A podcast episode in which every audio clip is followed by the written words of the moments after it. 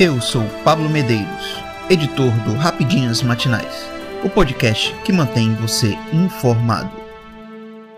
Bolsonaro chega ao Brasil após passar cerca de três meses nos Estados Unidos.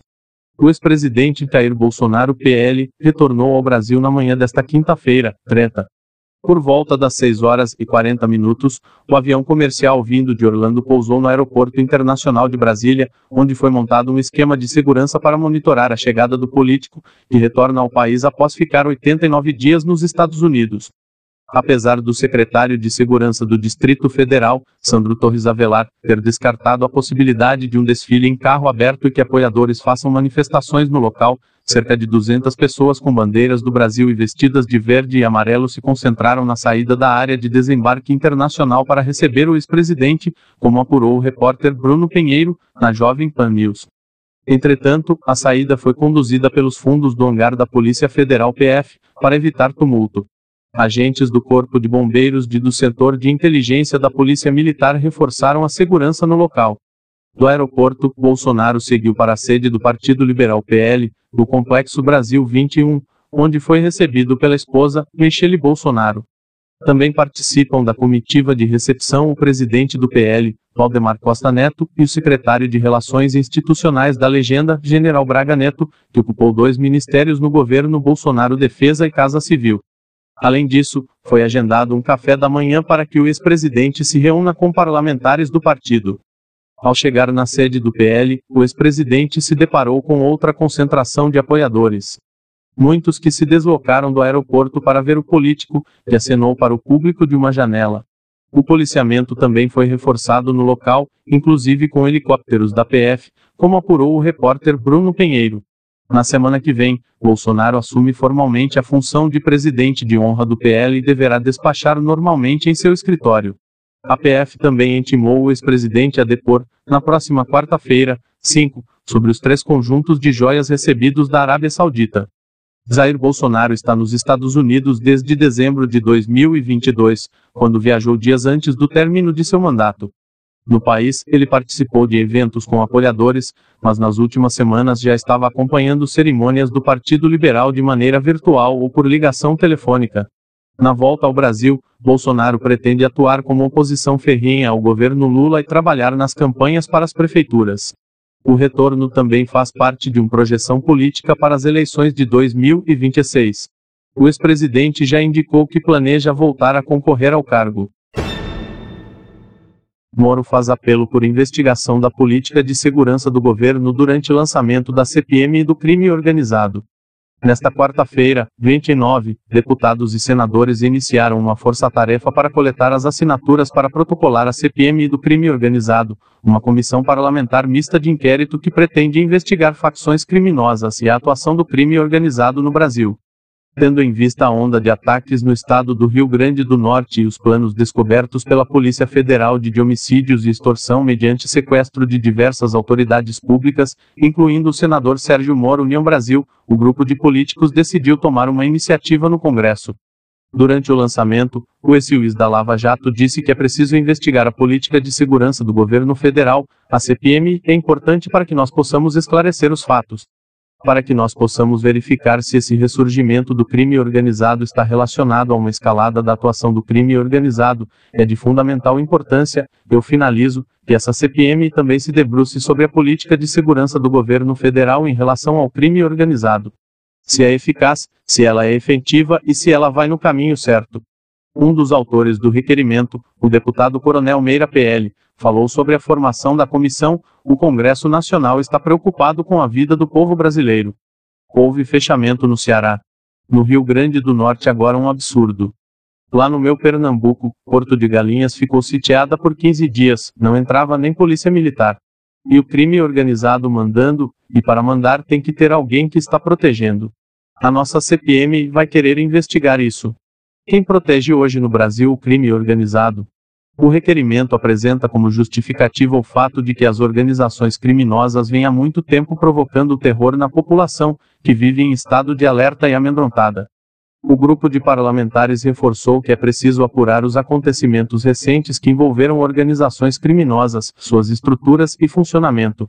Também querem saber a relação entre as facções e a ampliação dos índices de homicídios no território nacional. Para que a CPMI seja protocolada, os congressistas precisam reunir assinaturas de um terço das duas casas. Ou seja, 171 deputados e 27 senadores. O desafio é fazer isso em pouco tempo, já que eles pretendem protocolar o pedido antes da sessão do Congresso prevista para acontecer entre os dias 11 e 14 de abril. Câmara pede entrega de apartamentos funcionais e gera nova crise com o Senado. Em mais um capítulo da disputa entre Arthur Lira PPAL e Rodrigo Pacheco PSDMZ, a Câmara dos Deputados pediu a 11 senadores que devolvam apartamentos funcionais que ocupam desde o período em que eram deputados federais. São eles, Davi Alcolumbre União Brasil AP, Wellington Dias PTP, senador licenciado e atual ministro do Desenvolvimento Social, Efraí Filho União Brasil PB, doutor Irão PP NR, Tereza Cristina PPMS, Wellington Fagundes PLMT, Marcelo Castro MDB professora Dorinha União Brasil TUP, Romário PLRJ, Alan Rick, União Brasil ACE e Eligiane Gama PSDMA.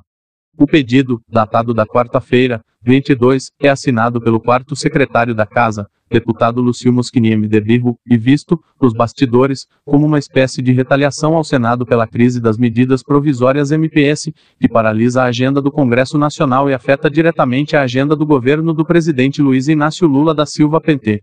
Até a publicação desta reportagem, nenhum dos parlamentares entregou o imóvel.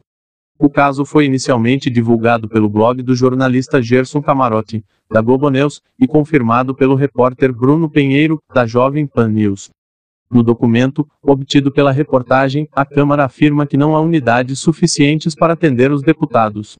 Tornou-se público e notório que esta casa não dispõe de imóveis funcionais suficientes para acomodar todos os deputados e seus familiares com aproximadamente 370-370 imóveis aptos para efetiva ocupação, a carência por apartamentos ultrapassa 100 unidades.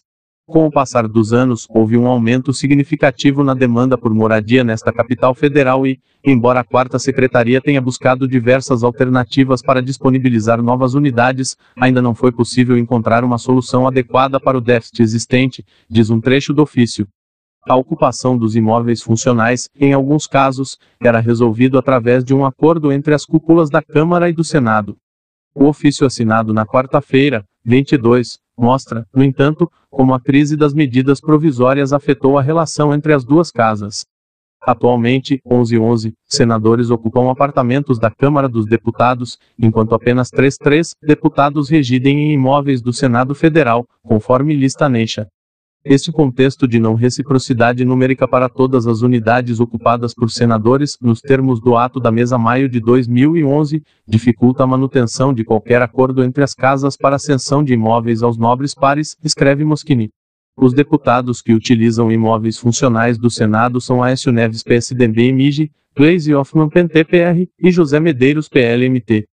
Diante da forte demanda dos deputados para ocupação imediata de imóveis funcionais e a falta de unidades disponíveis para distribuição, considero ser inoportuna a renovação do termo de execução descentralizada TED entre as casas legislativas, já expirado em 31 de janeiro de 2023, e solicito a devolução de todas as unidades habitacionais referenciadas. Ato contínuo, informo que as três três unidades do Senado Federal ocupadas por deputados federais também serão devolvidas, acrescenta o MDBista, que integra a mesa diretora da Câmara. Papa Francisco é internado com infecção respiratória e não tem previsão de alta após informar pela manhã que o Papa Francisco, de 86 anos, tinha sido internado em um hospital de Roma para ser submetido a exames médicos programados. O Vaticano anunciou na tarde desta quarta-feira, 29, que o pontífice está com infecção respiratória e ficará internado por vários dias. Nos últimos dias, o Papa Francisco vinha sofrendo de algumas dificuldades respiratórias, e nesta tarde ele foi ao Policlínico A. Gemelli para se submeter a alguns exames, diz a nota, acrescentando que não há previsão de alta porque ele ficará no hospital para receber o tratamento médico apropriado. Devido à internação, a agenda de quinta-feira, 30, foi cancelada. Francisco teve que cancelar uma entrevista para um especial da televisão italiana sobre a Semana Santa. Fontes do centro médico informaram à imprensa local que Francisco chegou em uma ambulância após apresentar problemas cardíacos e respiratórios e que estaria sendo examinado no departamento de cardiologia da instituição, o que não foi confirmado pelo Vaticano. Também foi noticiado que o pontífice teria sido submetido a uma tomografia computadorizada no tórax e outros exames médicos, e o seu estado de saúde não é motivo de preocupação após os resultados terem sido divulgados. O Vaticano informou que foi descartado um quadro de Covid-19 e disse que Francisco está tocado pelas muitas mensagens que recebeu e expressa a sua gratidão pela proximidade e orações. Os problemas de saúde do Papa costumam levantar todo tipo de especulações. Nas várias entrevistas concedidas nos últimos meses, o Papa latino-americano evocou a possibilidade de renunciar, tal como fez em 2013 seu antecessor, Bento XVI, que morreu no final de 2022. Em julho passado, Francisco confessou que já não podia viajar com o mesmo ritmo de antes e, inclusive, mencionou que poderia se afastar. Em fevereiro, explicou que a renúncia de um Papa não deve virar moda e que essa ideia, no momento, não estava em sua agenda. Há um ano, ele conta com um assistente pessoal de saúde permanente, uma enfermeira. A saúde dos papas tem sido sempre uma matéria reservada para o Vaticano e mantida geralmente em segredo. Em conversa com o médico e jornalista argentino Nelson Castro, que recentemente lançou um livro sobre a saúde dos papas e as doenças sofridas por eles desde Leão Xie 1878, 1903, o pontífice disse que havia se recuperado por completo e que não havia se sentido limitado desde então. Também confessou que quando residia na Argentina tratou de dores nas costas com acupuntura chinesa, que sofria de cálculos na vesícula biliar e que, em 2004, teve um problema cardíaco temporário devido a um ligeiro estreitamento de uma artéria. Eu sou Pablo Medeiros e este foi o Rapidinhas Matinais, o podcast que deixa você informado. Até mais.